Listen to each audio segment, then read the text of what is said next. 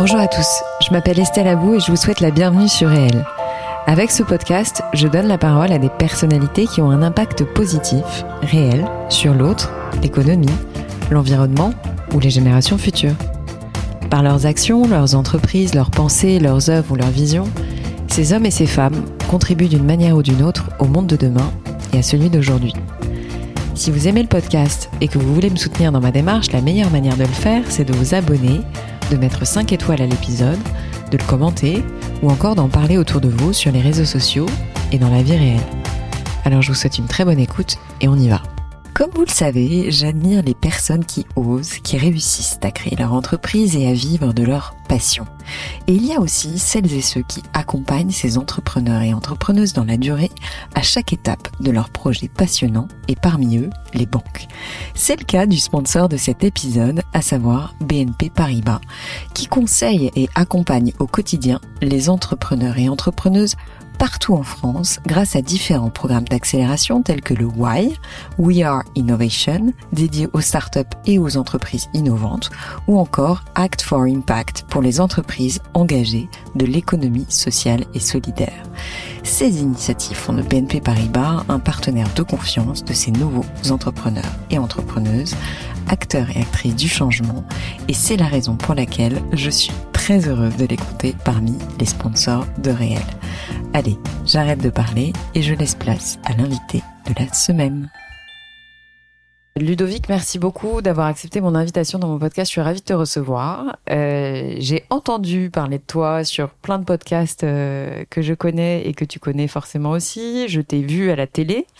Euh, j'ai beaucoup aimé euh, la manière dont tu t'exprimes, euh, ce que tu as lancé, à savoir Chance, dont tu vas nous parler. Et effectivement, je trouve que la France avait bien besoin, même si je sais que c'était une entreprise qui n'était pas basée en France au démarrage, mais je pense que tu as eu une très bonne idée. Et tu vas donc nous parler de, chance. Mais avant tout, est-ce que je peux te demander de te présenter autant d'un point de vue perso que pro? Merci Estelle, merci de ton invitation et merci beaucoup de ton intérêt pour tout ce qu'on fait avec, avec toute l'équipe et toute la communauté chance. Oui. Euh, ravi d'être là du coup pour échanger. J'espère que je vais être à la hauteur de, Oh de bah, tes a attentes. pas de raison. Le, pour me présenter rapidement, donc euh, Ludo, Ludovic, je suis, j'ai 35 ans. Mhm. Ouais, ça y Tu est. réfléchis pour euh, répondre. 35 ans. Mais j'avoue qu'au bout de... Enfin, moi, perso, à 35 ans, j'ai commencé à me dire, attends, j'ai 35 ou 36, je sais plus. C'est très récent, c'est pour ça. Euh, et je, je viens du nord de la France, de Ouais. Picardie, et ma maman, mon, mon papa est français, ma mère est euh, égyptienne, sa famille est italienne libanaise. Mais j'ai grandi moi-même en France jusqu'à l'âge de jusqu'à la fin de mes études et puis de là je suis parti pendant huit ans euh, vivre en Argentine puis aux Émirats puis aux États-Unis puis au Brésil et je suis revenu en France. Magnifique. Incroyable. Euh, donc le parcours. Euh, initialement, j'ai cru comprendre que tu avais une vocation entrepreneuriale, mais qu'est-ce qui a fait que tu as créé Chance? J'avais je- le le premier truc, le truc qui était important, que j'avais identifié dès mon adolescence, c'est Ouais. que je voulais faire un truc utile pour les autres Mhm, et en particulier pour les gens qui n'avaient pas eu les mêmes chances que moi. mhm. Et j'ai grandi à Beauvais Mm. et je me suis rendu compte dès mon adolescence, j'étais fils d'entrepreneur et de prof Mm. et je me suis rendu compte que mon parcours, alors que à 10 ans, on était tous les mêmes, petit à petit, nos parcours commençaient à diverger et étaient très influencés par notre background familial Mhm. et, et social, à Mhm. quelques exceptions près. Mhm. Et c'est comme ça que je me suis dit, mais c'est complètement injuste et que je me suis intéressé en fait au thème de la justice sociale, sans savoir que ça s'appelait la justice sociale. Mhm. Et je me suis dit, bah, en fait, quand je serai grand, je voudrais essayer que mon job serve les personnes qui n'ont pas eu les mêmes chances pour essayer de rééquilibrer cette injustice. Et c'est comme ça qu'ensuite je suis allé étudier l'entrepreneuriat social euh, et que petit à petit ça a construit ce qui est devenu chance aujourd'hui. T'as pas eu de modèle, euh, comment dirais-je, t'as eu des sources d'inspiration sur euh, ce qui est chance aujourd'hui? Oui. Ouais, Et en, forcément. en particulier une personne qui a été très très importante Tu pour moi et pour Mohamed chance, Younous c'est Mohamed Younous, Ouais. évidemment. ouais. Ouais, euh, que tu as rencontré effectivement. Euh, alors j'ai beaucoup aimé l'anecdote parce que j'ai écouté euh, la manière dont tu l'as rencontré. C'est-à-dire tu as eu pas mal de culot. Ou en tout cas tu t'es lancé, tu t'es lancé parce que tu étais à une conférence, je crois, où il était présent. Et tu as pu pitcher ton projet en fait c'est ça. C'était en fait ça c'est en 2014. Mm. Donc j'avais précédemment fait beaucoup de recrutement un peu partout en Asie, au Moyen-Orient. Mm-hmm. Et je me rendais compte en conduisant les entretiens que, tu vois, tu checkes les compétences techniques du candidat ou de la candidate. C'est pas le plus difficile. Et ensuite, ce que je voulais savoir, c'est est-ce que la personne va aller avec son cœur, en mm-hmm. fait? Mm-hmm. Et quand je demandais aux gens pourquoi est-ce que vous faites ce que vous faites, 95% des gens savaient pas. Et donc, toi, on, moi, on me demandait du haut de mes 26 ans de mettre la petite croix euh, oui, non. Mais en fait, si la personne ne sait pas ce qui va l'engager, comment est-ce que tu fais, toi, en tant que recruteur, pour savoir? Et c'est comme ça que j'ai commencé à, réfléchir au thème de, en fait, la majorité des gens passent la majorité de leur temps éveillé à travailler, mais il y a une réflexion extrêmement superficielle sur quelle est ma place dans cette société. Qui suis-je Quelle est ma place Pourquoi faire ça plutôt qu'autre chose Et qu'en fait, on était généralement, je me mettais dedans, hyper passif par rapport au choix de mm. l'allocation de notre temps et de ces 80 000 heures, tu vois, euh, 1000 heures. Mm. Et et, euh, et c'est comme ça que l'idée de chance petit à petit est arrivée. Et Younous était euh, mon idole parce que c'est l'entrepreneur social iconique mm, en créant la Grameen Bank, en sortant, en permettant à des millions de personnes de sortir de la pauvreté, exactement le microcrédit avec la Grameen Bank au Bangladesh. Et il avait conceptualisé la notion de social business en disant ce sont des entreprises mais dont la finalité est la maximisation de l'impact social. Ça, ça me parlait énormément en disant il y a des ONG, il y a du business traditionnel, mais ce modèle de social business est intéressant. Et donc, je suis parti avec un, un, un petit groupe euh, de, de 8 Françaises, si je dis pas de bêtises, Français, mhm. Françaises, au Bangladesh pour aller étudier les différents modèles de social business qu'il avait développé au Bangladesh. Donc, la Grameen Bank évidemment, mais aussi la joint venture avec Danone, avec Veolia, avec BASF, etc. Et puis, au bout de ces deux semaines de, d'études, il y avait la journée mondiale du social business, qui sont 2000 personnes qui viennent du monde entier. Et, et, la veille, Younous avait invité quelques délégations internationales à un dîner de gala dans mhm. un hôtel. Mhm. Et tu vois, je pas tout à fait invité, mais quand même trouvé le moyen pour entrer. Et, et euh, généralement, dans le monde du social, les gens sont pas particulièrement fringués. Donc j'arrive avec une chemise en jean et un pantalon vert. Les gens dans la salle, les femmes avaient de longues robes, mhm. les hommes avaient des vestes super chic, etc. Je me dis, Ludo, t'es complètement à côté de la plaque et, euh, et j'avais 30 ans de moins que la moyenne des mm, gens. Mm, mm. Mais impossible. T'es déjà allé au Bangladesh Non. Ou en Inde peut-être où Le trafic est tel que tu t'oublies quoi, le fait d'aller chercher une veste à l'hôtel. C'est sûr. Et donc je, je, je reste là et je me tourne vers mon voisin de droite au cocktail. Bonsoir monsieur, vous venez d'où? Il dit je viens du Kazakhstan. Dis ah bah génial, moi je viens de France et qu'est-ce que vous faites au Kazakhstan? Dit je suis le ministre de l'économie. Ah ben génial, moi je suis Ludo, je suis ministre de rien du tout. Et tu avais comme ça des gens des gouvernements, Nations Unies, grandes entreprises, grandes fondations. Mm, mm. Et puis finalement Younous arrive.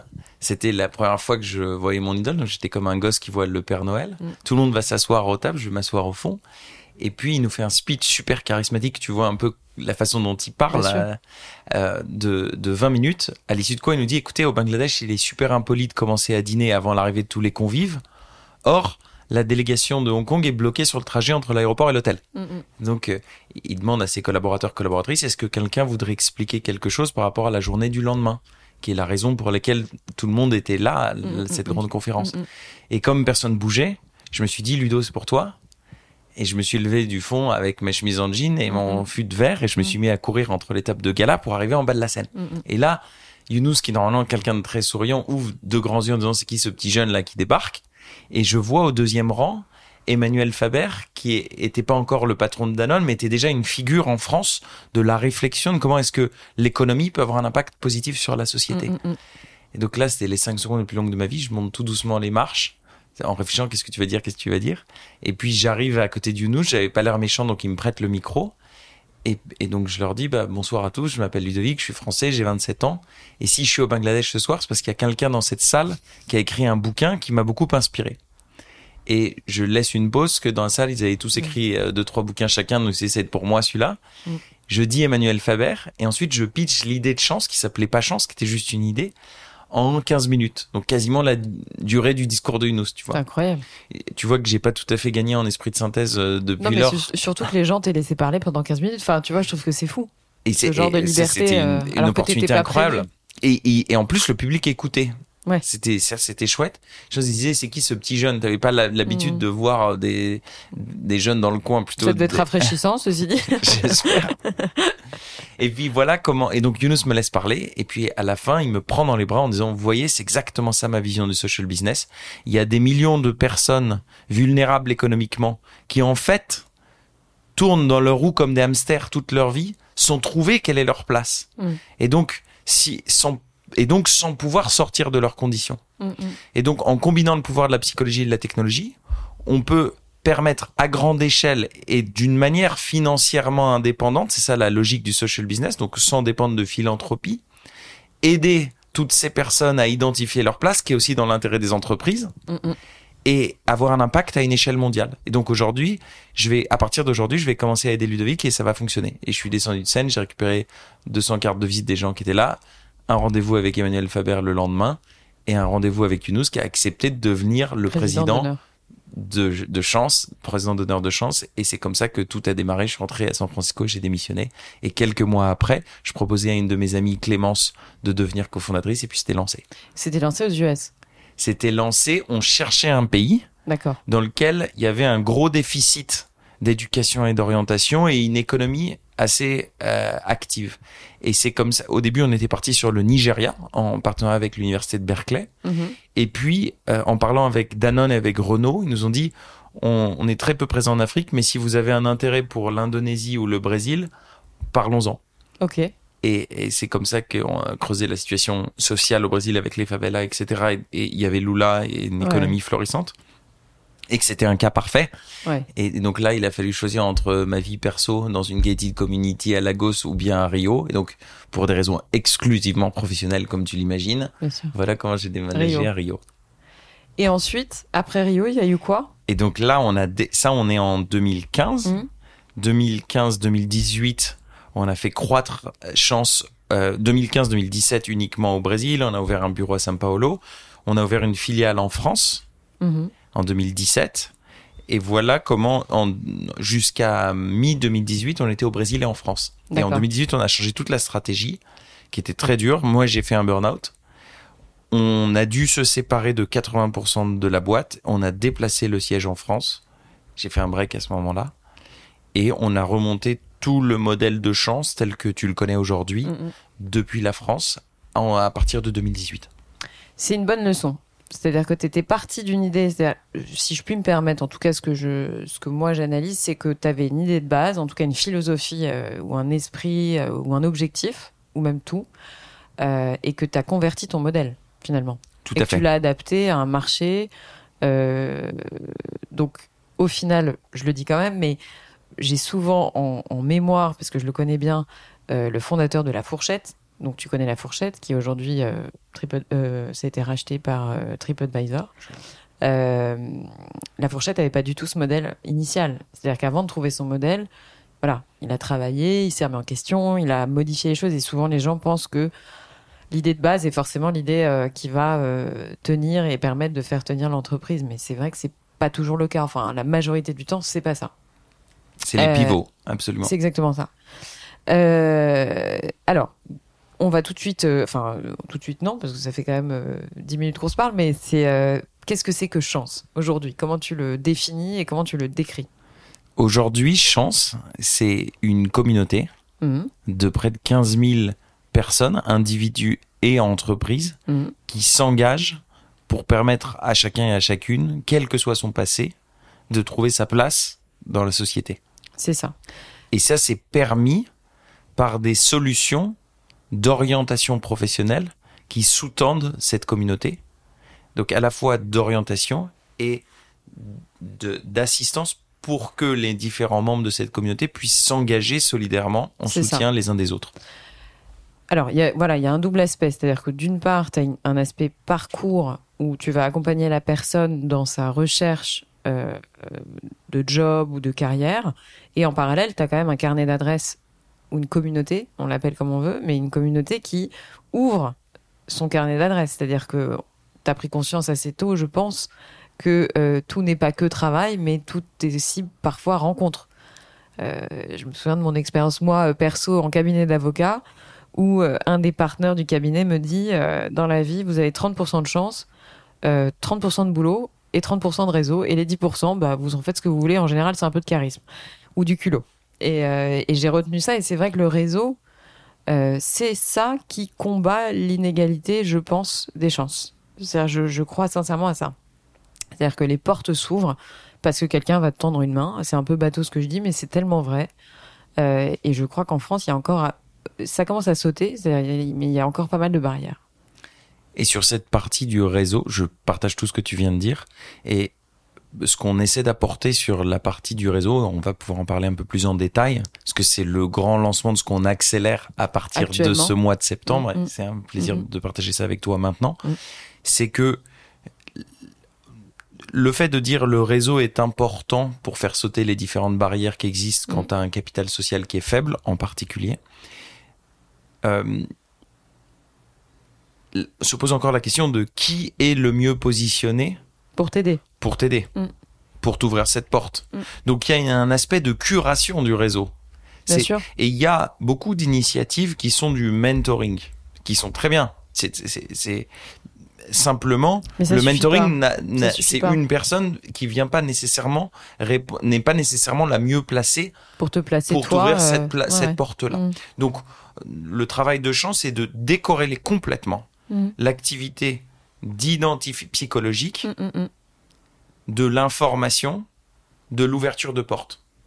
Tu vois, le mentoring, c'est un peu un mélange de tout ça. On fait du coaching, c'est Mhm. une activité psychologique, Mm, mm, de, de l'information qui peut passer par des gens qui viennent t'apporter une information en tant qu'expert, mm, mm, et ensuite l'ouverture de réseau. Donc si je te t'explique un peu plus concrètement, qu'est-ce que c'est le parcours chance? Aujourd'hui, toutes les 10 minutes, tu as une personne qui démarre chance. Mm. En France. C'est beaucoup. C'est beaucoup, hein. Ça accélère avec la rentrée là. Ouais. Bah oui, forcément. Il y a toute une réflexion, Ouais. les gens se sont dit, mais en fait, c'est quoi le sens de ça en revenant de Mais vacances? je trouve de plus en plus, en fait. C'est hallucinant parce que je pensais que. Enfin, j'observe que euh, le contre-coup du confinement se fait maintenant. Je sais pas si je me trompe ou pas, mais Tu tombes absolument j'ai pas. vraiment le sentiment que les, là, les retombées arrivent maintenant, socialement. Entre le début du confinement et aujourd'hui, notre activité, elle a été multipliée par entre 5 et 6, Ouais, ça m'étonne pas. tu vois. Mm. Donc, complètement. Et on dit, et ça, ça a été annoncé, je me rappelle de Olivier Véran qui disait, le, le, le sujet de la santé mentale et tous les questionnements vont arriver avec un lag. A posteriori, ils vont arriver en 2022, en 2023. C'est ça. Et donc, euh, ça, ça, on va le sentir de plus en plus. Mais Mm, ça, mm. ça accélère là. Donc, tu as une personne toutes les 10 minutes qui commence le parcours chance. Et qu'est-ce qu'elle fait? Qu'est-ce Ouais. que c'est le parcours chance? Il y a quelqu'un qui l'appelle. c'est elle qui s'inscrit sur le site et qui va parler à un conseiller pour vérifier que c'est la bonne chose pour elle, parce Mhm. qu'il y a un appel gratuit, et à partir de là, c'est chance.co, et à partir de là, la, la, la personne démarre son parcours. Tu Mhm. le finances avec, en, en, en tant qu'individu, tu le finances avec le CPF Mm, mm. en particulier. Et ensuite, tu as les entreprises aussi qui peuvent t'offrir le parcours dans des réflexions sur l'identification du sens, ton réengagement, ou bien dans des réflexions d'orientation, de mobilité interne, par exemple, budget etc. Pour une Formation. entreprise? Ok. Très souvent, Pour les entreprises, c'est que formation. Ok. essentiellement. D'accord. Et ensuite, on a des partenariats gouvernementaux pour les demandeurs d'emploi avec les régions euh, ou avec le, le Pôle emploi qui peut rembourser, euh, financer pour des demandeurs d'emploi. On a eu aussi un partenariat avec le ministère du Travail, etc. Mais revenons sur la dynamique et comment ça fonctionne. C'est, ça fait partie de mes questions, mais je reviendrai dessus justement sur la coordination entre ce que tu vas proposer et le marché du travail. D'accord. ça- euh, mais on en reparlera après. Donc concrètement, comment ça fonctionne? Chance, c'est un parcours d'une trentaine d'heures. Ouais. En- euh, entre v- euh, 24 et un peu plus, il y, a des op- il y a des parties optionnelles qui se fait en trois mois, dans lequel tu as trois dynamiques. Dynamique numéro 1, tu as une vingtaine d'heures d'auto-coaching, donc d'activités à faire seul sur ton téléphone ou ton ordinateur. Tu as 7 à 9 heures de vidéo coaching avec un ou une coach pro en vidéo, choisi sur la base de ta personnalité. Et la troisième partie, c'est la partie communautaire. Je vais me concentrer sur les deux premières C'est long, trois mois. t'as- c'est pour nous nécessaire. C'est la moyenne, hein. Ça peut Ah, aller un peu plus vite, D'accord. ça peut aller en deux mois, rarement au-dessous. D'accord, ok. Parce qu'il y a les- le temps de maturation D'accord. entre les différentes étapes. ok.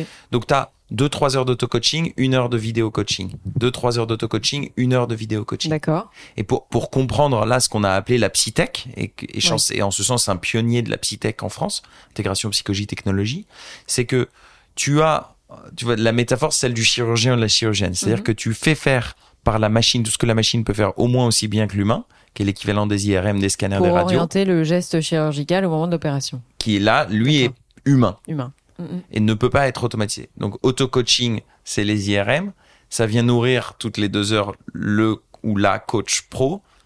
Tel un chirurgien très précis vient travailler sur une barrière psychologique, sur une croyance limitante, sur une peur. Mm, mm, Et mm. voilà comment tu as ce dialogue entre humain et machine pour accompagner au mieux tout un chacun. Ok. Et, et la troisième dynamique, c'est la dynamique communautaire. Alors concrètement, qu'est-ce que c'est? Parce que le mot communauté, le bon buzzword, c'est que une personne qui fait le parcours chance, qu'on appelle un talent, mhm. est accompagnée en moyenne, enfin, va entrer en contact pendant son parcours en moyenne avec 13 plus 1, donc 14 personnes. Du réseau. Enfin, Du de la réseau. Tu as d'abord 5 personnes qu'on appelle mon cercle. D'accord. qui sont des personnes de ta sphère personnelle et professionnelle passée, qui vont constituer un sort de board pour toi. C'est-à-dire, c'est des gens issus de ton propre réseau? C'est-à-dire, c'est moi, qui vais te dire, je veux ces cinq personnes. euh, et tu vas les contacter pour rentrer dans ton cercle. Intelligent. Ok. Et qui vont commencer par te faire un feedback à 360, avec des questions bien particulières, Que toi-même, tu pré... enfin, que Chance va, va proposer? Qui sont préparées. Oui, tout à fait. Et ça, et ça commence par ça, ce qui te permet d'avoir une perspective. Tu demandes jamais aux gens dans ton entourage des choses sur toi. C'est rarissime, en fait. Donc c'est un moment très fort émotionnellement. Moi, je le fais tout le temps, mais bon. C'est une exception, du coup. ouais. Tu fais partie des 2%, quoi. Et, et le, et, et à partir de, c'est là, on a un microservice qui s'appelle Feedback Me. Et Mhm. puis ensuite, ce cercle va t'accompagner tout au long de ton parcours. ok. ce board. 5. Ensuite, est très actif dans la phase d'introspection. Premier mois, grosso Mhm. modo. Deuxième mois d'exploration. Dans le deuxième mois d'exploration, tu vas aller creuser des pistes professionnelles selon la méthode chance. On te prend par la main pour aller étape par étape. Et dans ces pistes professionnelles que tu explores, tu vas avoir toute l'information qu'il y a sur la plateforme, que ton coach ou ta coach peuvent connaître, que toi-même tu connais et qu'il y a sur Internet et sur YouTube mais il manque une information granulaire si tu veux aller vraiment dans la finesse d'une piste. Et donc, il est nécessaire que tu puisses accéder à des personnes qui vont te donner cette information granulaire. Et, et c'est comme ça qu'en fait, par la communauté chance, et en particulier par le groupe de solidarité sur Facebook qui s'appelle le collectif chance, Mhm. tu vas dire de quoi tu as besoin et la communauté se mobilise pour te faire les intros pour rencontrer ses experts pour un café ou pour un coup de téléphone. Ok. Ça, c'est huit personnes. Ok. Et enfin, la dernière personne, c'est ce qu'on appelle les duos chance. Donc, les duos chance, ça vient à l'issue de cette phase de trois mois. À la fin de cette phase de trois mois, on certifie ton adéquation, euh, l'adéquation entre une personne et un travail. On définit un travail par quatre piliers qui sont travail égal métier, Mhm. donc ton rôle, Mhm. deux finalité, Mhm. quel est le sens, qu'est-ce que tu sers, quelle est ton utilité? Trois, environnement de travail. Est-ce que tu es sur un environnement euh, plus perfectionniste, plus autonome, euh, plus rapide? Est-ce que tu travailles en freelance, etc. Et quatre, tes impératifs de vie financiers, géographiques et horaires. Ok. Ça, c'est la définition d'un travail pour nous et d'un vrai projet professionnel. Ok. Une fois que ça s'est défini, il faut atteindre ces fonctions. Et c'est là que le réseau de l'ouverture de porte intervient. D'accord. Qu'est-ce que c'est? C'est ce qu'on appelle les duos chance. Ok. Et ça, ça a six mois aujourd'hui. Et c'est, ça va s'accélérer très fortement. Tu as peut-être vu sur LinkedIn, fin janvier, il y a eu un grand mouvement de, d'affichage en fait sur les posts Mhm. LinkedIn des, des individus. En fait, on a fait un appel initialement avec une centaine de personnalités à ouvrir son carnet d'adresses pour les talents qui sortent de chance. Et donc, et ça a été en fait très suivi par 2500 personnes qui ont suivi, dont quatre ministres, dont des dirigeants, dirigeantes d'entreprises, journalistes, podcasteurs, artistes, etc. Et toutes ces personnes se sont engagées à ce que si chance leur indique une personne de leur écosystème, ils ou elles vont ouvrir la porte qui autrement aurait été fermée pour cette personne. A fortiori, quand tu as des profils qui ont des parcours non linéaires. C'est-à-dire que tu as pas fait exactement le même job avant, que tu rentres pas exactement dans les cases, que que, que autrement cette porte serait restée fermée même si c'était exactement le bon projet professionnel pour toi. C'est comme ça qu'on dépasse les différentes barrières externes qui peuvent bloquer un individu pour son épanouissement professionnel et donc sur son engagement Et j'en arrive, et je terminerai là-dessus, sur en fait la théorie d'impact de chance, qui est le sous-jacent de tout. La mission de chance en tant qu'entreprise sociale, c'est de contribuer, comme son nom l'indique, à l'égalité des chances et à la mobilité sociale. Mm, mm. Et donc la théorie d'impact, c'est dire l'engagement au travail, le fait de pouvoir être dans un travail qui t'anime, est une condition nécessaire à ta performance au travail. Et cette performance au travail est une condition nécessaire à ta mobilité professionnelle Mhm. et donc à ta mobilité sociale. Donc le meilleur levier pour contribuer à la mobilité sociale, c'est de permettre l'engagement au travail de toutes et tous. Alors j'ai deux questions. Euh, du coup, tu te portes garant d'une certaine manière ou pas? C'est-à-dire que les personnes que tu vas, les talents comme tu les appelles, est-ce que selon toi, euh, tu te, enfin comment dire, tu sais, c'est- c'est c'est comme quand on fait appel au piston.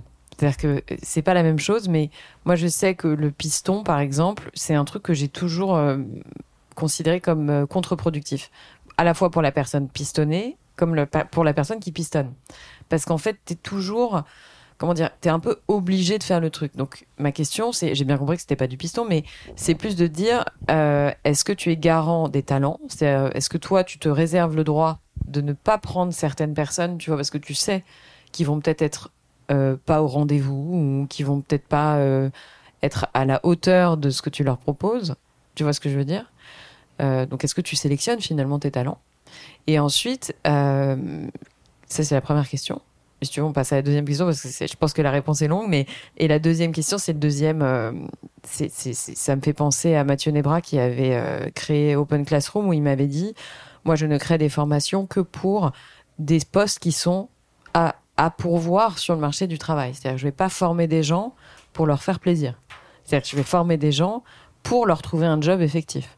Et parce que j'ai un deal avec Pôle Emploi et que je me suis engagée à euh, voilà à à, trouver des jobs euh, concrets aux personnes. Mais euh, je me permets de poser ces questions qui sont peut-être un peu cash, hein, mais c'est juste que je m'interroge tellement en ce moment sur le marché du travail, j'ai tellement d'inquiétudes, si tu veux, avec les chamba- enfin les, tous les, les, chamboulements qu'on peut connaître, tu vois, structurels. Hein, C'est-à-dire que euh, j'ai toujours entendu des gens me dire, voilà, il y a des pans entiers de l'économie qui vont se réformer, se, pour ne pas dire s'écrouler, donc il va y avoir euh, des nouveaux jobs, mais aussi des gens qui vont se retrouver sur le carreau. Enfin, tu vois, je, je me permets de te poser deux questions, mais qui sont pas du tout challenging. Hein. C'est vraiment des questions ouvertes, euh, parce que je sais que tu es forcément concerné, quoi. Voilà. Merci, c'est des super bonnes questions. La, la, la première question sur est-ce qu'on trie, il y a, Ouais. il y a deux choses. Ta question est, est, est très fine parce que pourquoi est-ce que ces 2500 personnes et aujourd'hui en fait tous les alumni, tous les talents s'engagent également. Donc c'est ça la communauté des 15 000 avec tout- Mhm. toutes les autres personnes qui Mhm. ont suivi. Ouais. Parce que pourquoi, si t'es pas complètement égoïste, pourquoi est-ce que tu présenterais pas quelqu'un à une personne de ton réseau? Parce que tu Ah veux non, pas te mais moi je, le griller. fais, euh, moi je le fais euh, naturellement, si tu veux, mais Mais si jamais une personne ne le fait pas, c'est parce qu'elle veut pas se griller.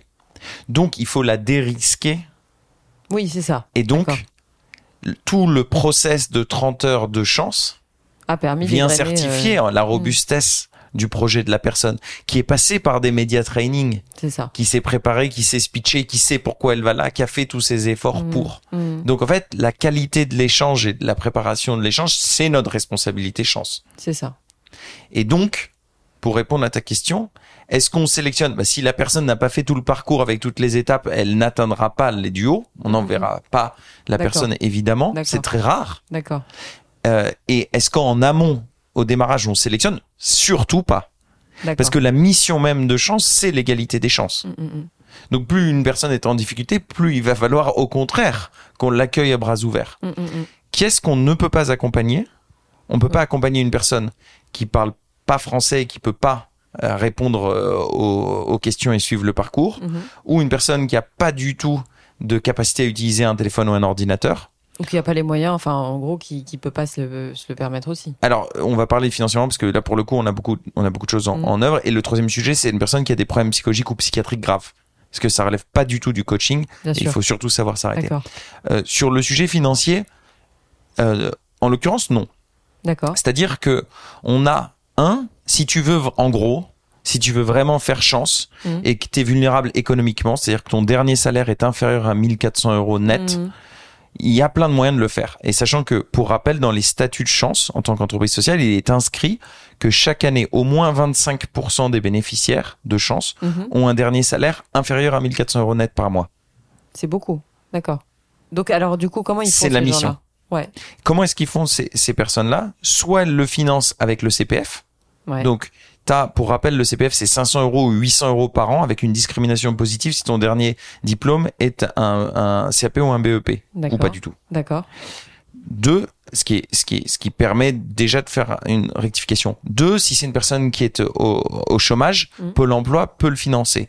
Trois, on a les partenariats avec les régions qui financent. Par exemple, la région Normandie, la région Hauts-de-France, la région PACA. On est en, la région, on est en finalisation avec l'Occitanie, avec Île-de-France, etc. Ok. Et enfin, euh, si tu es dans une entreprise, ton entreprise peut te le financer. Ouais. Et enfin, on a créé un fonds de dotation qui s'appelle Chance pour tous pour financer des bourses pour les personnes dont le dernier salaire est inférieur à 1400 euros net qui n'auraient pas pu se le faire financer par tous C'est ces bon à moyens-là. savoir. Ok. J'avais pas, j'avais pas eu vent de ça. Ok. Donc, c'est pour ça que je dis, si tu veux faire chance et que tu es vraiment motivé et que tu as un dernier salaire inférieur à 1004, D'accord. Ok. ça va le faire. Ok. Ok. Voilà pour les éléments de réponse sur ta première question. Ouais. La deuxième question. Tu as effectivement euh, World Economic Forum qui dit que tu as 500 millions de jobs qui vont être détruits d'ici 2030. Mm. Et 2030, bah, ça se rapproche, c'est dans 8 ans. Ouais. Il y avait des, des, des échanges euh, là récemment avec le nouveau gouvernement en disant mais en fait votre quinquennat là c'est la majorité de cette période Bien sûr. parce que Bien 2000 sûr. 2022 Ça se on est en prépare 2027 maintenant. Ouais, ouais. donc en fait ces 500 Ouais. millions il y a au moins la moitié qui va se passer pendant ce quinquennat là C'est donc ça. il faut agir C'est ça. le l'engagement de chance, on, quand on certifie l'adéquation, je te disais, d'un- d'une personne avec un travail, il y a trois conditions. Mhm. Un, l'alignement par rapport aux quatre piliers. D'accord. Deux, la faisabilité, c'est-à-dire que tu as des compétences transférables pour ce projet, Mhm. ou bien tu as un plan d'action pour aller les acquérir avec des formations. Open Classroom est par exemple un partenaire pour pouvoir acquérir ces, ces, ces compétences manquantes. Mhm. Donc faisable. Et trois, réaliste par rapport au marché du travail. D'accord. Marché du travail qu'il faut absolument regarder par rapport à un territoire. Bien sûr. Parce qu'il y a l'absolu. Oui, effectivement, euh, si tu veux être data scientist, il y a un marché. Ok, mais ça, c'est les extrêmes. Et a L'extrême majeur. Et puis ensuite, si jamais euh, tu veux être euh, aujourd'hui agent ou de caisse, Mhm. bon, il y a une grande digitalisation. Donc, ok, mais ça, c'est les extrêmes. L'extrême majorité des jobs, ils sont au milieu. Mhm. Et en fait, un travail ne se résume pas à un métier. Mhm. D'où les quatre piliers dont on parlait tout à l'heure. Mhm. Parce que je te donne un exemple, euh, chef. Mhm. Chef, si t'es chef chez Sodexo, si t'es chef au Georges V, si t'es chef pour une famille, si t'es chef euh, dans une dark kitchen, ça, ton, ton job a pas Ton grand métier, chose à ouais. voir et les dynamiques de marché de ces différentes, les dark kitchens, ça explose. Mhm. Enfin là, a- j'ai cru comprendre qu'ils allaient leur taper sur les doigts. Enfin, j'ai- lu un truc qui disait que ça allait être un peu euh, remis en question. Donc il y a une volatilité Ouais. encore plus, ça Ouais. complexifie encore le Ouais. système. J'imagine que les chefs pour les familles, ça doit pas être en train d'augmenter, c'est plutôt être en train de réduire. Ouais. Parce qu'il y a les thermomix qui viennent réduire, euh, résoudre tout, comme chacun sait quoi. Euh, donc il y a une complexité pour analyser ce réalisme qui est pas simpliste. Mm. Nous, notre engagement, c'est que par toute la méthode, on vient creuser la spécificité. Tu sais, tout à l'heure, tu me parlais de le conseil général n'a aucune valeur. Bah, je l'applique Mm. ici. Mhm. C'est en fait, oui, data scientist, bien sûr, mais mhm. euh, quand c'est plus compliqué que ça, il faut aller creuser la spécificité par toute la méthode. Mm. Ça, c'est notre métier. C'est ça, une orientation qui est robuste et qui est réaliste par rapport au marché du travail. Donc, je répète, un travail qui a du sens pour quelqu'un, c'est un travail qui est aligné avec ses quatre piliers, qui est faisable avec ses compétences et qui est réaliste par rapport à- au marché du travail concerné. Mhm. Du coup, vous avez des partenariats avec des entreprises ou pas? Oui, Ouais. mais de plus en plus. D'accord. Et ça, on est en train de très fortement accélérer avec les entreprises qui se, tu vois, la- le sujet des entreprises aujourd'hui, c'est l'engagement. Mhm. Aujourd'hui, tu as un énorme sujet de rétention. Il y a la tendance, Ah je sais bah, pas si tu as suivi le quiet quitting, là. ouais. Voilà. Enfin, les, les, les, les, cons, enfin, euh, il y a eu la grande démission aux États-Unis et on est en train, a priori, de vivre à peu près la même chose. Mais Et- pas si fortement qu'on ne le pensait, je Et- crois. Et tu vois, parce que en France, il y a un deuxième phénomène qui se combine avec cette Great Resignation, qui est le- ce, qu'on- ce qui a été appelé le quiet quitting, c'est-à-dire, et que on a appelé chez Chance la démission mentale. Qu'est-ce que c'est la démission mentale C'est je en fait ton continue à bosser, mais j'ai plus l'âme euh, ni la exactement tête. ton corps y est, mais ton cœur n'y est plus. C'est une très belle euh, histoire que d'ailleurs t'as raconté Grégory. Je fais de la pub pour Grégory Pouille avec Vlan, hein, mais euh, ça me fait plaisir de le faire. C'est vrai que ça m'a beaucoup touché son, son histoire avec son frère. Et parce que juste pour rappel, c'est vrai que quand on- euh, t'as du mal à trouver du sens, enfin en tout cas la question de base, si je si je ne me trompe pas, c'était de dire c'est pas facile pour un conducteur euh, RATP ou euh, un éboueur ou un plongeur de trouver du sens à ce qu'il fait. Et toi, tu as répondu très justement, je pense. S'il sait pourquoi il le fait au moment où il le fait, euh, c'est effectivement, en tout cas, ça concernait le plongeur avec Mathieu là pour le coup. Bah c'est pas grave. Enfin, il accepte de le faire. Par contre, c'est vrai que ce dont tu parles, la démission mentale, au sens où tu as tellement été, euh, tu fais un métier parce que tu es obligé de le faire, parce que tu dois nourrir ta famille ou que tu dois payer ton loyer et tes factures, euh, mais tu n'es plus là mentalement. C'est-à-dire que tu fais le truc comme un automate, quoi. Et ça, c'est, je crois, le plus. Enfin, je pense que c'est le drame euh, de beaucoup de gens aujourd'hui, quoi. Et, et par rapport à ce que tu dis, on pourrait être provoque en disant un métier qui a du sens et un métier qui a pas de sens, c'est des conneries, c'est beaucoup trop simpliste. Je suis d'accord En avec fait, toi. la question, c'est le sens pour que moi, toi, que toi, tu te donnes. ouais. à un instant Ouais, T. bien sûr. Ouais. Mais moi, c'est pour ça que je, il y a deux trucs qui me, qui me perturbent un peu euh, au niveau euh, travail en ce moment, parce que la quête de sens, c'est un truc dont j'entends parler moi euh, depuis, je crois, dix ans. Enfin, peut-être un peu moins.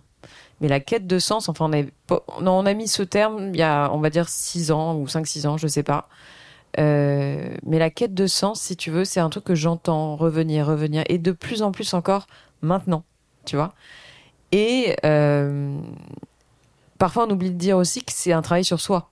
Tu vois, c'est-à-dire que l'entreprise ne peut pas tout, euh, que les entreprises se remettent elles-mêmes en question beaucoup, parce que je pense qu'ils ont forcément, elles, ont des sujets de recrutement, euh, t'as des des secteurs entiers où ils n'arrivent pas à recruter, etc.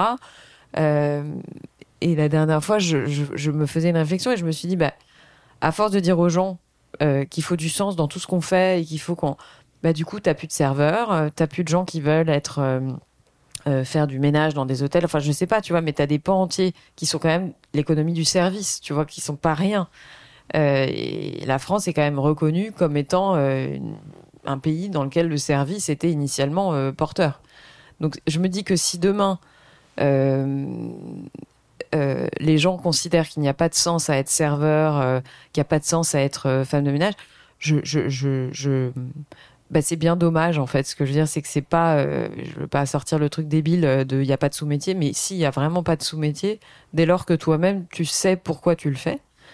Et je trouve que euh, je suis en quête de sens et j'attends que les autres me, me disent où aller. Je pense que c'est ça l'erreur première que font beaucoup de gens. La passivité. Ouais. Il y a plein de choses dans ce que tu dis. Ouais, Le- ouais. La question, ça résonne énormément. Le sujet des services, on travaille avec Accor, on travaille avec Pierre et Vacances, par exemple, qui sont Ouais. au cœur de, de ce dont tu es en train de parler pour, par exemple, le métier de serveur. Euh, le, le, le sujet de la passivité, il est hyper intéressant. T'as et, et l'attente de l'entreprise. Et en fait, t'as un travail sur le sens, tu sais, le purpose. Ça, le purpose de l'entreprise. Ouais. Maintenant, toutes les entreprises ont leur mission. Euh, on a bah créé ouais. des entreprises à mission euh, et, et maintenant, ça doit être écrit partout et tout le monde le connaît et on Mm. paye des consultants Mm. pour trouver la mission Mm. et voilà. Mm. Mais ça suffit pas. Enfin, c'est nécessaire et c'est très bien. C'est c'est fondament, c'est nécessaire pour une entreprise de comprendre quelle est la- sa mission et, quel est son purpose. ouais. Mais c'est pas suffisant. C'est-à-dire que ton sens individuel en tant que collaborateur, collaboratrice de l'entreprise, il n'est pas exactement le Ah bah même que celui de l'entreprise. Et il peut pas l'être. Et il faut pas qu'il le soit surtout, je pense. Et sinon, tu deviens l'entreprise. quoi. Bah ouais, et puis en plus, t'apportes pas forcément de diversité. Enfin bon, c'est un, un vaste sujet. Et c'est une question pour les entrepreneurs, tu vois. Moi, c'est parfois tu mélanges un peu, tu dis mais en fait c'est moi ou c'est l'entreprise, c'est qui ça Ouais. Euh, Je parle le- Ouais, le- dans le sens de, l'identité, etc. Et le et, et la, où où s'opère la magie? La magie quand t'as une personne, un individu qui a trouvé son sens individuel et que ce sens individuel est aligné avec le sens de l'entreprise. C'est là que la magie s'opère. Bien sûr. Mais ce qui est raté par beaucoup d'entreprises et beaucoup de managers et beaucoup de RH, c'est que il faut absolument permettre aux individus de trouver ce sens individuel. Mm, mm. Et donc on en arrive à- au, au débat que tu soulèves, qui est c'est la responsabilité de qui ce sens individuel? C'est ça. Ben c'est il est évident que l'entreprise ne peut pas trouver le sens individuel si la personne s'y met pas. Mhm. Il est aussi évident que l'entreprise peut accompagner cette personne à réfléchir, à avoir des méthodes par rapport à son sens individuel. Mm, mm, mm. Nous, les entreprises les plus visionnaires, qui, qui ont compris ça, elles mettent à disposition le- la, la méthode chance. Il n'y a pas que chance pour réfléchir au sens individuel, mais c'est une des méthodes pour permettre de le faire et de le faire bien. Pardon pour le biais. Le, le boulanger, par exemple. Boulanger, ils ont décidé de permettre à des promos de femmes Mm, mm, mm. de trouver leur sens individuel pour accélérer leur carrière dans la réflexion de politique sur l'inclusion. Voilà. Ça, c'est un exemple de, de, du rôle que l'entreprise peut jouer, que les RH peuvent jouer, Bien que sûr. les managers visionnaires peuvent jouer. Mais il, est, il va de soi que l'individu a son rôle à jouer et que ces mm, 30 mm. heures, il faut les réaliser, il faut s'y mettre. Euh, on pourrait parler de toi pendant des heures parce que tu, connais parfaitement ton sujet et je pense que tu as des, vraies euh, inspirations. Mais euh, ma question, c'est quel est ton challenge aujourd'hui à la tête de Chance? Tu as pivoté, tu l'as créé il y a quand même un, euh, 8 ans, finalement? Non, c'est ça? Ouais. Je suppose que tu es passé par plein de phases, par plein de questionnements, par des remises en question, RH, etc. Mais euh, là, tes challenges que tu te fixes à toi en tant qu'entrepreneur dirigeant de ta boîte, c'est quoi? Euh, euh, ceux que je me fixe ou ceux que, qui, m'arrivent? Moi, je Le- préfère ceux que tu te fixes toi en tant que personne. le c'est c'est c'est le sujet de la communauté. En fait, c'est chance, c'est c'est n'a pas vocation à être une start-up, Hmm. Une entreprise. En fait, l'entreprise est au service de la communauté. Chance, c'est la communauté. D'accord. Et le challenge, et donc ça implique une indépendance, une force, un- une euh, comment dire, euh, une autogénération Bien sûr. de, de cette communauté par toutes ces dynamiques de solidarité de qui est, qui est une double en gros quand tu es engagé et membre de la communauté chance il y a deux choses que tu fais un que tu peux faire un tu peux ouvrir ton carnet d'adresses ouvrir un contact ou, bien deux donner de l'information. Contact ou information. À une personne ou bien à l'écrire qui servira pour le futur. Parenthèse, cette personne, elle ne gagne rien. Enfin, ce que je veux dire, elle fait ça, on est d'accord, euh, c'est à titre complètement gracieux. c'est des actes qui sont solidaires tous. D'accord, ok. et ça c'est ça qui est beau et c'est ça qui est puissant. Mm, mm. Et donc le challenge, l'objectif, c'est vraiment de booster et d'accélérer ça parce que c'est ça qui va donner de l'exponentialité à la puissance de chance et la puissance pour le bien, la puissance solidaire. C'est un vrai, euh, c'est un vrai challenge parce qu'en fait, je, comprends mieux ce que tu voulais me dire euh, en termes de construction de communauté, parce que euh, quand tu vois la force de frappe de LinkedIn, tu te dis bah c'est quand même, c'est un sacré challenge. C'est un sacré challenge, mais en tout cas, ce qu'il y a de sûr, c'est que c'est beau parce que c'est justement activé par une fibre, comment dire, généreuse. Tu vois, enfin, ça part d'une générosité, ça part pas d'un euh, quand on connaît les origines et que tu nous as expliqué, ça part pas d'une, euh, comme tu dis, d'une envie de de gagner de l'argent euh, purement. Enfin, je veux dire, c'était pas forcément l'objectif de base. Si, tu sais, là-dessus, si, le meilleur moyen mais- de chance, si le meilleur moyen pour créer ce qu'on veut faire et avoir l'impact avait été de créer une fondation, on aurait créé une fondation. En Ouais. fait, on a pourquoi est-ce que c'est sous le format d'une entreprise, d'une entreprise sociale Mhm. Parce que pour innover et pour prendre des risques, il faut investir. Non, non, Et- mais j'ai pas dit ça. Mais ce que je veux dire, c'est que ce qui est bien, c'est que c'est motivé quand même. Euh, si au sein de ta communauté, tu as des gens qui font ça avec leur cœur et en disant, bah, je le fais gratos et c'est et tant mieux. euh, c'est ça que je trouve intéressant de souligner. C'est ça que je veux dire parce que c'est pas courant. Et aujourd'hui, c'est la logique du karma. Aujourd'hui, c'est toi qui donnes sa chance à quelqu'un. Demain, on te la rendra. C'est sûr. Il faut, c'est sûr. il faut. euh, plus tu donnes, plus tu reçois. Euh, je, je- hier, j'ai été frappée par un documentaire euh, sur Arte sur le business du bonheur.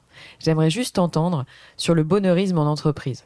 Qu'est-ce que tu en penses? C'est-à-dire la, la quête, si tu veux, euh, pour parler un petit peu de manière euh, par image, mais euh, euh, mettre des baby des, des baby food dans les entreprises, des canapés, euh, faire en sorte que les gens soient heureux au travail, etc. Le documentaire, je fais confiance à RT parce que c'était bien tourné. nous faisait comprendre que, à force de vouloir dire aux gens, il faut être heureux, il faut être heureux, il faut être heureux, il y a peut-être un but derrière qui est de dire, il faut être heureux pour être performant, et donc ça sert le capitalisme. En gros, c'était un peu ça, la, si tu veux, l'angle euh, du documentaire, et j'ai trouvé ça assez intelligent, si tu veux. Parce que il, montrait euh, David Cameron qui, euh, tout en parlant de bonheur, de, santé mentale des Anglais, passait des plans de rigueur qui foutaient sur le carreau une quantité d'anglais du jour au lendemain, si tu veux. Donc voilà, j'appelle à regarder ce documentaire qui a été diffusé.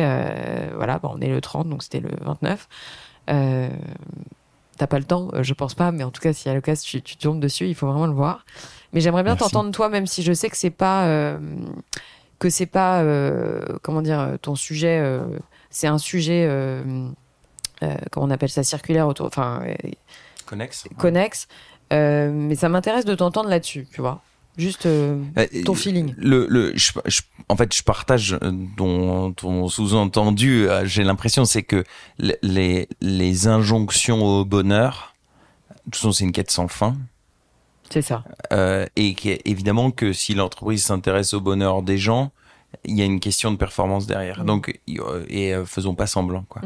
Euh, le, le, on a, il y a trois ans, on utilisait le mot bonheur et on l'a complètement sorti de tout le vocabulaire de chance. Mhm. Euh, et parce que parce qu'on on peut rien garantir là-dessus. Qu'est-ce qu'on, par contre, ident- identifier et pardon du coup un tout petit peu pour les redites, mais Trouver sa place. identifier, trouver sa place Mm, mm. et, et son sens et une, une place qui a du sens pour moi, Mais je suis ça c'est quelque chose qui voilà. est atteignable. Mais je suis contente de t'entendre dissocier les deux, c'est-à-dire que euh, c'est voilà, c'est concret. Ça y contribue Ouais, au bonheur. Mais en fait, euh, qu'est-ce que Mm. ça je peux te garantir que si tu suis toute la méthode statistiquement, tu vas trouver ta place, tu vas trouver ton sens. Ça c'est une vraie promesse. Euh, en tant qu'entrepreneur, à part ta rencontre avec Moha- Mohamed Yunus, euh, quel est ton grand déclic?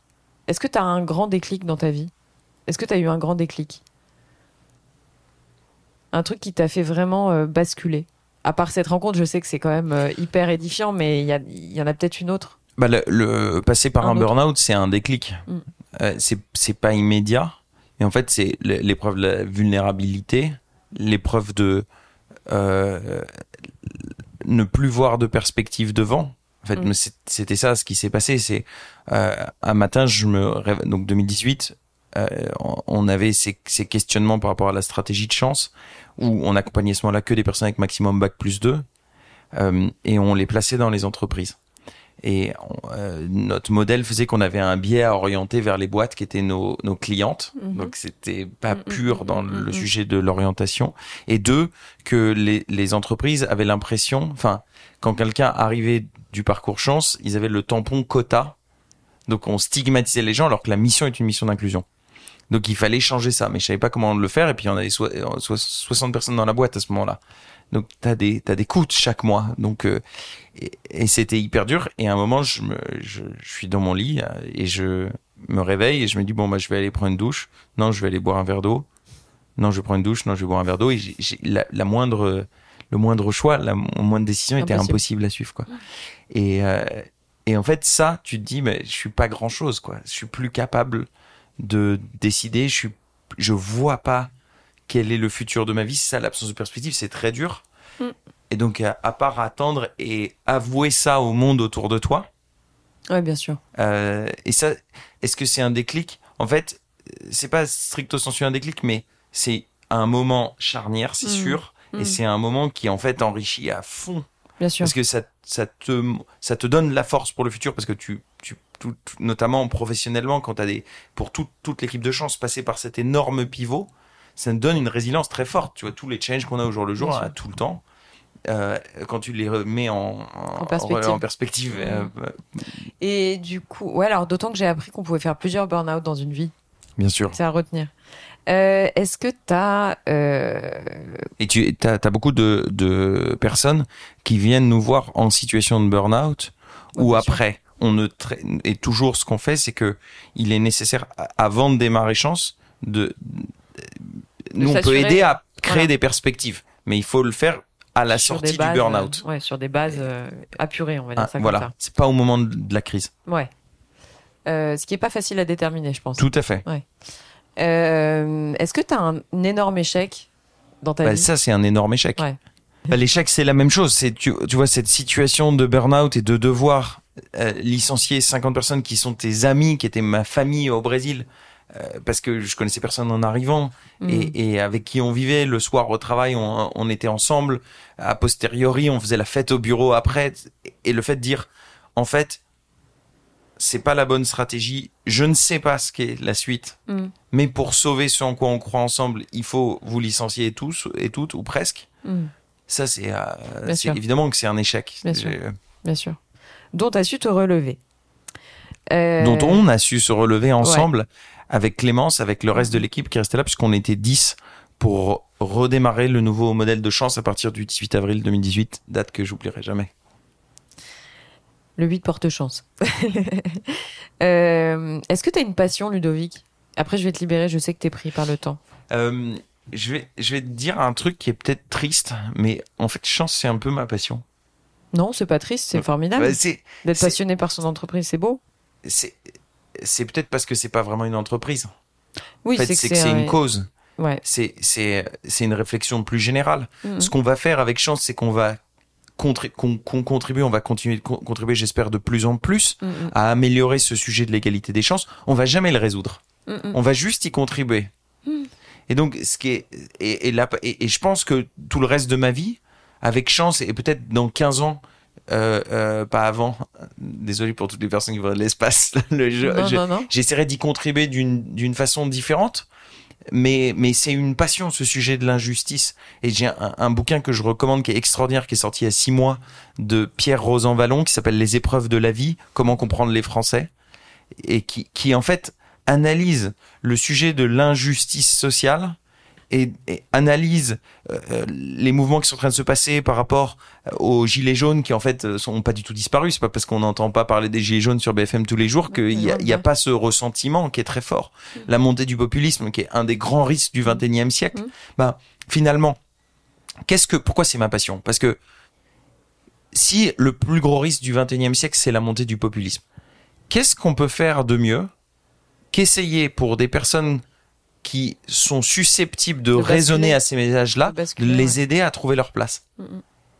Et si tu les aides à trouver leur place, tu réalignes, tu réduis les causes de ressentiment, Mhm. tu réduis la résonance aux messages populistes, Mm, mm. et donc tu réduis la puissance du populisme. Mm. Tu, tu partages avec moi? Je partage complètement, euh, d'autant que je partage aussi ta passion au sens euh, j'aime bien les choses qui n'ont pas de durée déterminée.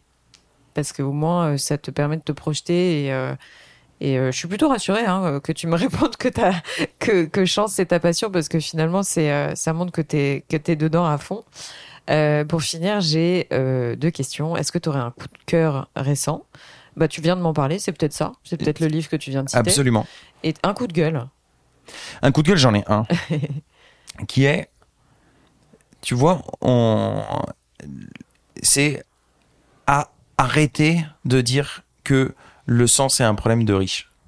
Mhm. Tu vois, quand, quand il m'est arrivé de, il nous est arrivé avec les différents membres de l'équipe, qu'on nous dise, attendez, vous, vous avez rien compris, là, les petits jeunes avec votre technologie, euh, vos sujets de sens, c'est des sujets pour le haut de la pyramide de Maslow.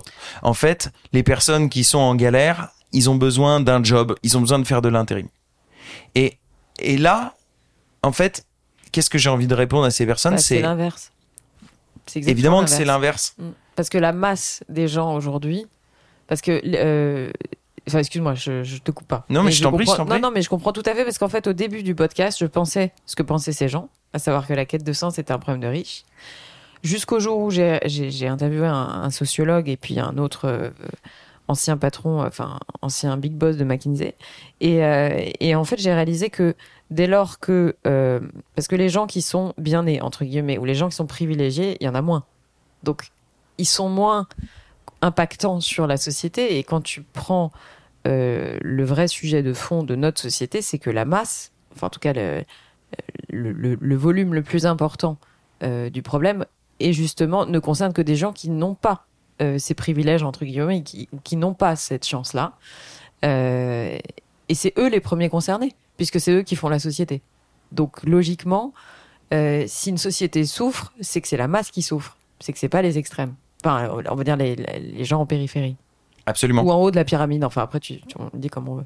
Et si tu as 67% des Français qui se disent désengagés dans leur travail, Ben voilà. ça fait. Et, et donc, euh, monsieur, madame qui me dit ouais ouais il faut il faut mettre les gens en intérim le job remettre le pied à l'étrier. Ce qui a, ce qui a de la valeur en soi attention je suis pas en train de Oui, dire que ça a bien pas de valeur.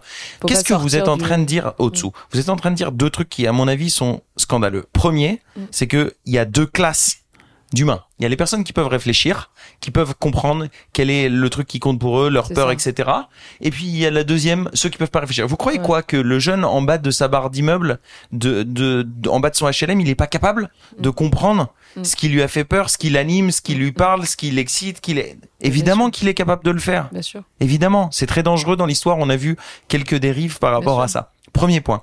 Deuxième point. Ah non, mais ça sert à rien d'aller dans l'introspection, de réfléchir au sens individuel pour ces personnes. Ah ouais? Et donc, ça sert à rien. Donc, vous voulez qu'on continue à faire ce qu'on fait depuis 50 ans?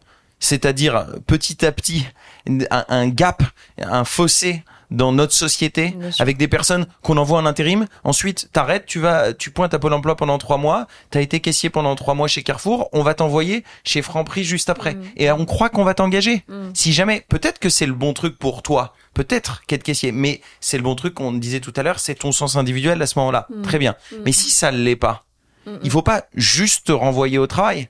Il faut créer un déclic. Si on crée pas de déclic, Mm. Si on crée pas un moment où la personne peut s'engager, ce qui nécessite une réflexion un minimum poussée, Mm. alors il y a aucune chance que ça change pour cet individu. Si ça change pas pour cet individu, je ne vois pas comment on peut faire évoluer notre société, comment on peut faire évoluer l'inclusion dans notre société et comment on peut en fait ne pas avoir une France et une société française qui monte gentiment, petit à petit, tous les cinq ans, vers un peu plus de populisme, un peu plus de populisme, un peu plus de populisme. Donc, il est nécessaire de Mm. démocratiser cette réflexion du sens individuel à toutes et à tous. Mm.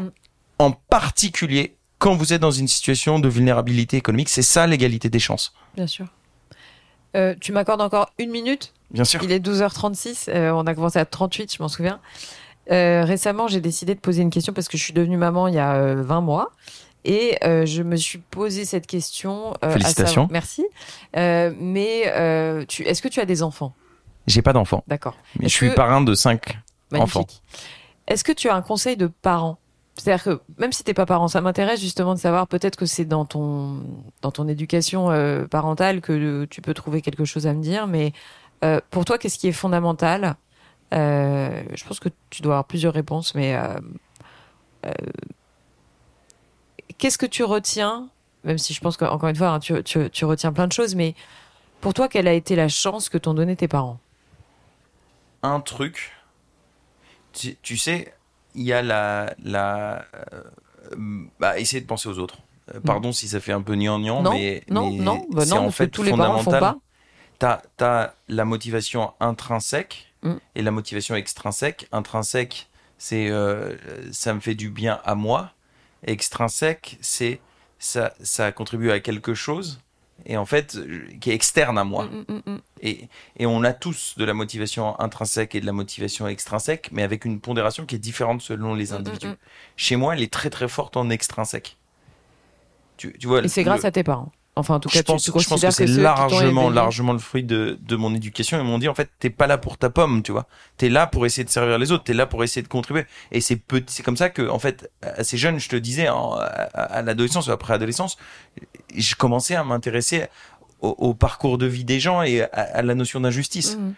Euh, donc, Parce qu'ils t'ont Mais- éveillé à ça. Mais non, mais Ouais. c'était ma question, tu as très bien répondu. Parce qu'en fait, euh, voilà, je, je suis très concernée par la, euh, la parentalité, parce que euh, le harcèlement scolaire est un sujet qui me perturbe beaucoup. Enfin, quand j'ai vu ce qui s'était passé récemment, voilà, je, je pense que c'est important aussi qu'on on remette un petit peu euh, la parentalité et l'éducation au sein des au sein des débats actuels, parce que je trouve que c'est pas assez, euh, c'est pas assez le cas. par contre, loin de moi la, la, la pensée que j'ai le moindre conseil pour les parents parce que je trouve Ah ça bah non, mais de toute extrêmement façon, complexe. Tu veux que et- tant que t'es pas parent, malheureusement. Clairement. pas. non, et, mais et- mais par contre, tu sais, un truc qui est intéressant, c'est que c'est un moment, notamment le premier enfant, c'est un, un changement identitaire. Ah bah et on ça. a énormément, énormément en particulier de mamans, j'espère qu'il y aura plus de papas par rapport à ça, qui viennent faire chance Ah bah, ça après c'est le, sûr. juste après le premier c'est enfant. sûr. Mais tellement, tu Ah peux bah, pas ça, imaginer. Je, je te le signe et je te le, je te le signe. Tu fois quand. Estelle, du coup, toi Engagement public vis-à-vis de tous les auditeurs et toutes les auditrices. Estelle démarre le parcours chance. À quelle date? Mais il n'y a pas de problème, hein, je veux bien, hein, franchement, euh, avec grand plaisir. Parce que je trouve que ça peut être même intéressant, tu vois, même quand on n'a pas besoin. Tu veux que je te dise, je crois que c'est un truc, enfin, je, je me permets de dire ça.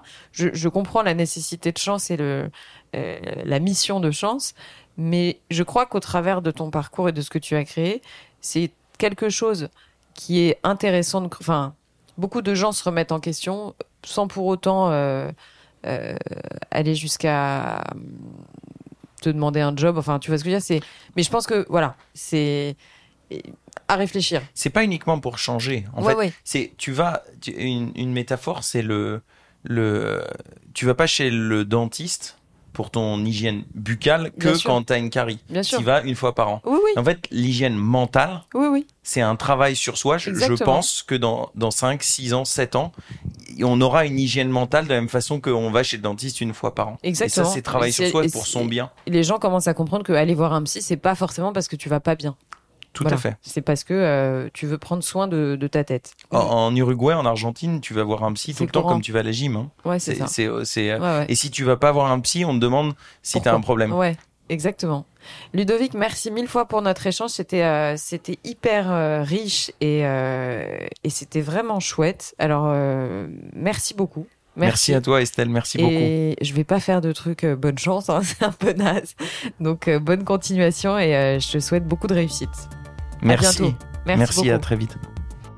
Voilà les amis, c'est la fin de cette interview. J'espère qu'elle vous a plu. Si c'est le cas, n'oubliez pas de partager l'épisode via les plateformes d'écoute comme Acast, Apple Podcast, Spotify ou votre application de podcast préférée. Le partage et la notation du podcast sont super importantes pour moi, donc je compte sur vous pour mettre des étoiles et des commentaires là où c'est possible. Pour vos suggestions d'invités, n'hésitez pas, je suis joignable sur le compte Instagram du podcast, Réel Podcast. Merci encore à toutes et à tous d'être de plus en plus nombreux à écouter Réel et à très vite pour un prochain épisode.